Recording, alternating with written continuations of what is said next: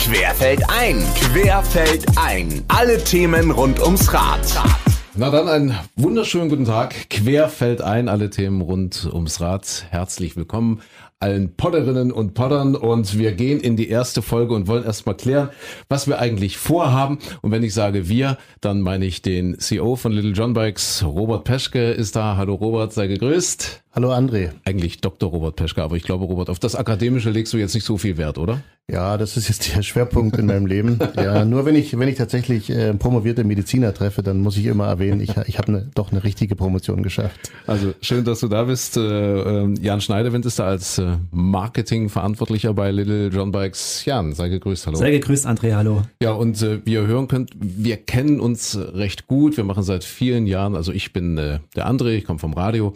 Wir machen seit vielen Jahren tolle Aktionen miteinander. Wir sind äh, viel unterwegs gewesen. Ja, das heißt also das Kerngeschäft von Little John Bikes, das Fahrradfahren, das haben wir hochgehalten, auch hier bei uns im Programm. Wir waren jetzt im vergangenen Mai, im vergangenen Jahr in Venedig, eine wunderschöne Tour mit vielen, vielen Hörern, wo sich auch der CEO die Zeit genommen hat, zu sagen, ich will das mal miterleben, ich will mal eins zu eins wissen, wie die Menschen sich fühlen auf den Rädern von Little John Bikes. Und Robert, ich glaube, das war auch für dich eine ganz schöne Woche, oder? Ja, das war eine tolle Woche. Es war natürlich unfassbar anstrengend, ist ja klar. so, eine, so eine herausfordernde Managementaufgabe wahrzunehmen, mit einem, mit einem ganz tollen Team, das muss man sagen, ähm, von Salzburg nach Venedig zu fahren.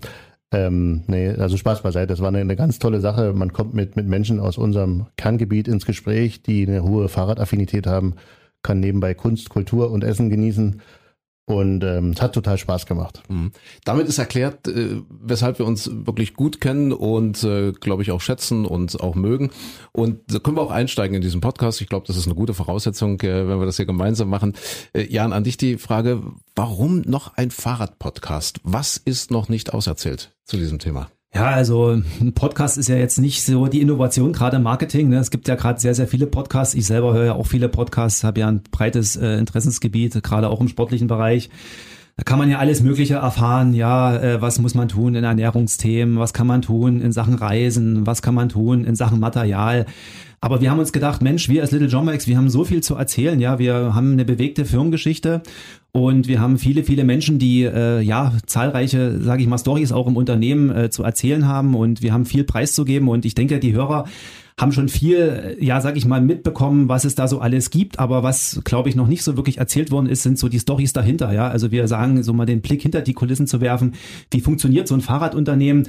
Was beschäftigt uns tagtäglich? Was geht so auf dem Markt ab? Äh, und das sind so Zusammenhänge, wo wir der Meinung sind, Mensch, das kann man mal erzählen, weil es tatsächlich Sachen sind, die äh, durchaus äh, interessant sind. Mhm. Das heißt also, Robert, ein Podcast für alle Menschen grundsätzlich geeignet, die gern Fahrrad fahren oder überhaupt Fahrrad fahren. Ich glaube, das sind die meisten von uns. Aber eben auch für alle, die sich professionell in der Branche äh, aufhalten, unterwegs sind, auch für eure Mitarbeiter zum Beispiel. Was wären so die Schwerpunkte, die, die Themen dieses Podcasts sein in Zukunft? Ja, also ein Schwerpunkt wird natürlich sein, dass wir unsere eigene Story erzählen, aber es soll definitiv nicht eine Beweihräucherung sein von Lil John Bikes oder ein, ein Podcast, der sich jetzt nur irgendwie als Marketingkanal etablieren soll.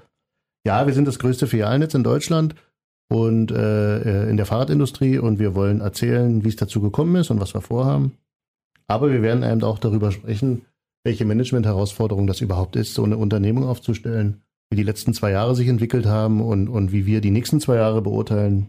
Ähm, wir haben uns vorgenommen, Insights insgesamt rund um die Fahrradindustrie zu geben, mhm. werden dazu also auch immer wieder andere Leute mit einladen, um allen Menschen, die eine Fahrradaffinität haben, oder eine Little John Bikes Affinität haben, einfach Informationen mitzugeben, die man so jetzt vielleicht nicht in der Tagesschau sehen kann. Ah. Robert, du sagst, das größte Filialnetz in Deutschland. Jetzt versuche ich, ach guck mal, hier kommen schon die ersten Reaktionen. Das ist ja cool. So ja, schnell geht schon ab. Mit, so ja, schnell das, das, das hätte ich jetzt gar nicht erwartet. Also wie viele Filialen wird es denn insgesamt geben? Wie viele Fahrradhändler wird es geben? Also ich, ich tippe jetzt mal 50, 60? Bei uns? Nee, nee, insgesamt Fahrradhändler. Was? Also über die Zahl der Filialen können wir vielleicht auch gleich nochmal reden, was Little John Bikes betrifft. Also, also das sind das sind tatsächlich unglaublich viele. Also wir sagen immer im, im Fachjargon, der Markt ist stark atomis atomisiert. Ja, ja da fängt schon an. Äh, mhm. Ja, tatsächlich nicht so einfach das Wort. Also er ist sehr sehr stark zersplittert. Es gibt, ähm, glaube ich, schätzungsweise zwischen dreieinhalb und 5.000 Fahrradhändlern in Deutschland. Es ist jetzt nicht so so wenige große, die den Markt beherrschen, so wie man das aus dem Lebensmittelhandel kennt sondern es sind viele, viele kleine, sag ich mal, unorganisierte Läden. So der Klassiker ist so ein 200 Quadratmeter Laden, ja, so Inhaber geführt, wo die Oma dann noch die Buchhaltung macht. Das kennt man so, den vertrauensvollen Fahrradhändler um die Ecke.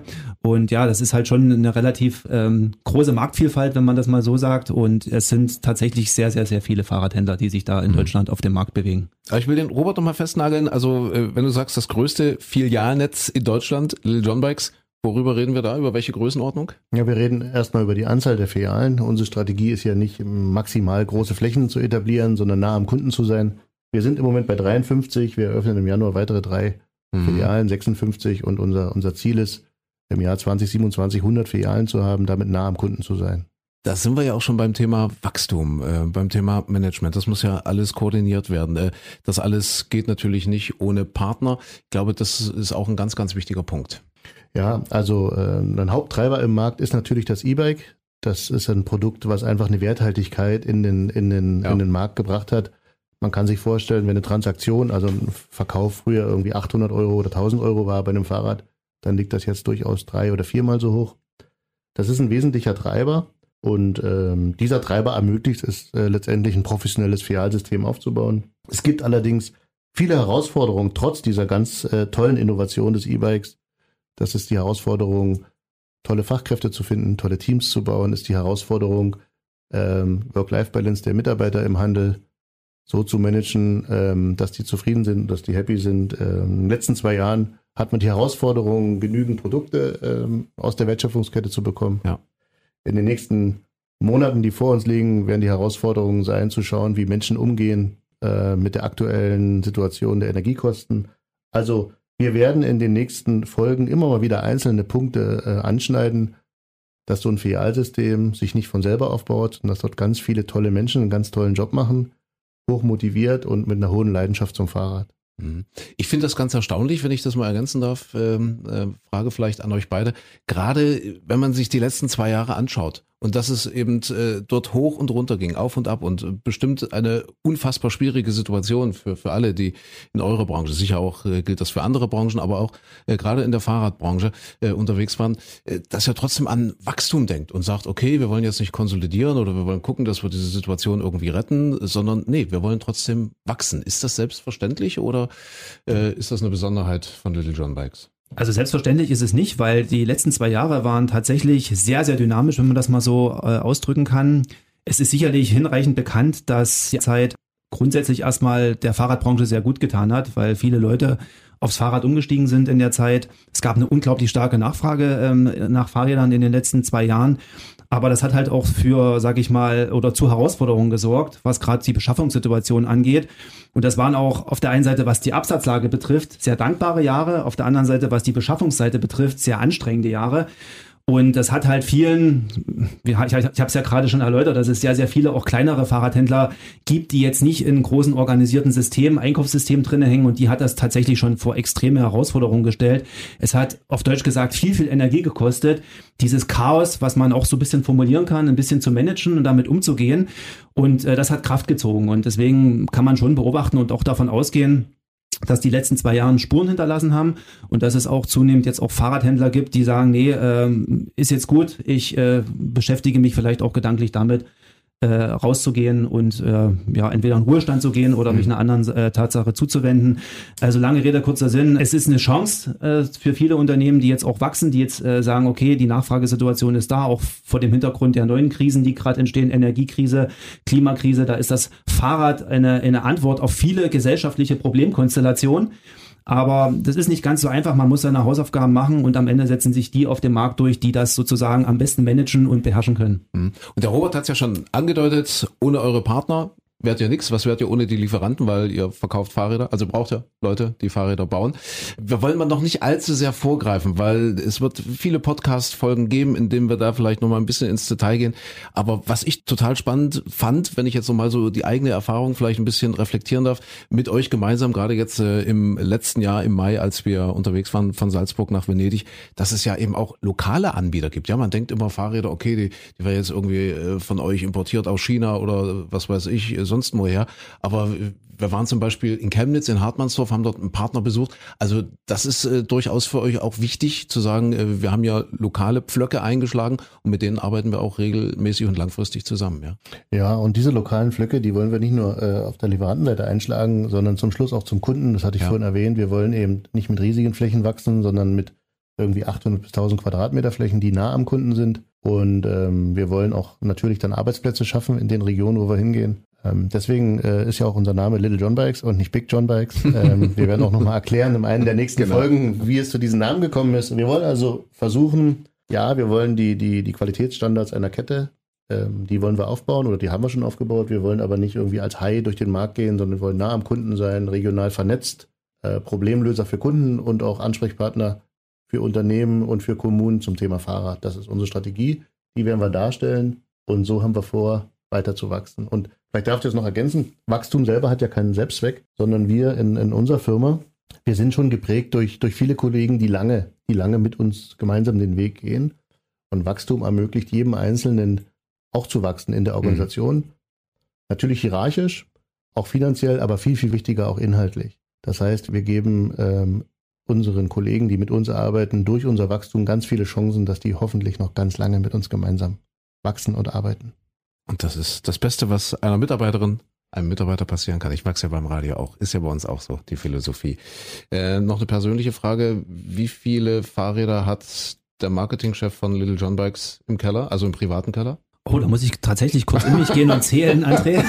Es sind einige. Wirklich? Es sind, es sind glaube ich, vier Rennräder. Also okay. drei klassische Straßenrennräder, ein Cyclocross-Rad, ist ja jetzt auch gerade im Trend. Cyclocross und ja. Gravel äh, ist ja der, der Oberbegriff. Oder? Frag mal den CEO, ja. sind die alle bezahlt, die Räder, die er privat im Keller hat? Oder? Ich, ich hoffe das zumindest. Ja. Hey, ist, glaube ich, sauber abgelaufen. Kann ich dich beruhigen, Robert? Ja, okay. nee, die gehören tatsächlich mir. Und dann habe ich noch sowas für einen Alltagsgebrauch. Ich glaube, ich komme selber auf, nee, sechs Räder sind sogar, sechs Räder, mhm. ja. Mhm. Dann noch das, das, das dazu von meiner Frau, die hat natürlich auch ein, ein schickes E-Bike.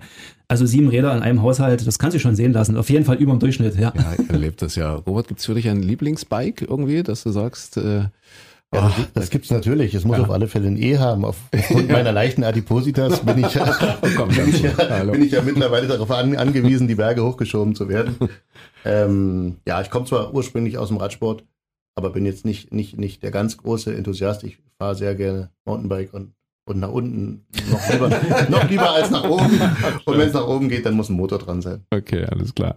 Ähm, ich fand das sehr anregend für diese erste Folge. Wir wollten ja wirklich nur ein bisschen anfüttern, ja, und äh, vor ja. allem wollen wir die Gelegenheit nutzen, heute Bescheid zu sagen, dass es eine Fortsetzung gibt. Äh, vielleicht nochmal ganz klar, wo findet man euch? Man findet uns überall da, wo es ja. Podcasts gibt, ganz mhm. klar. Natürlich aber auch auf den Social Media Kanälen, wo wir aktiv und präsent sind. Das sind im Wesentlichen Facebook, Instagram, aber auch LinkedIn neuerdings. Also bitte auch da schauen. Ja. Und ansonsten mhm. bitte gerne teilen, kommentieren. Würde uns freuen. Und nächste Woche gibt's schon die nächste Folge, den nächsten Podcast. Thema wisst ihr auch schon. Ja, da geht's ja. nochmal um Little John Bags, um unsere schon angedeutete, sehr bewegte Firmenhistorie. Woher kommen wir gefahren? Wo fahren wir hin? Seit 1997 auf dem Markt und in der Zeit hat sich viel getan. Da haben sich viele Räder gedreht und da werden wir nächste Woche mal ein bisschen was zu erzählen. Ja, dann darf ich großes Dankeschön sagen an Robert Peschke, CEO Little John Bikes, an Jan Schneiderwitz, Marketingchef bei Little John Bikes. Hat mir auch großen, großen Spaß gemacht und wir hören uns nächste Woche. Vielen Dank, André. Vielen Dank, André. Dankeschön. Querfeld ein, Querfeld ein. Alle Themen rund ums Rad. Rad.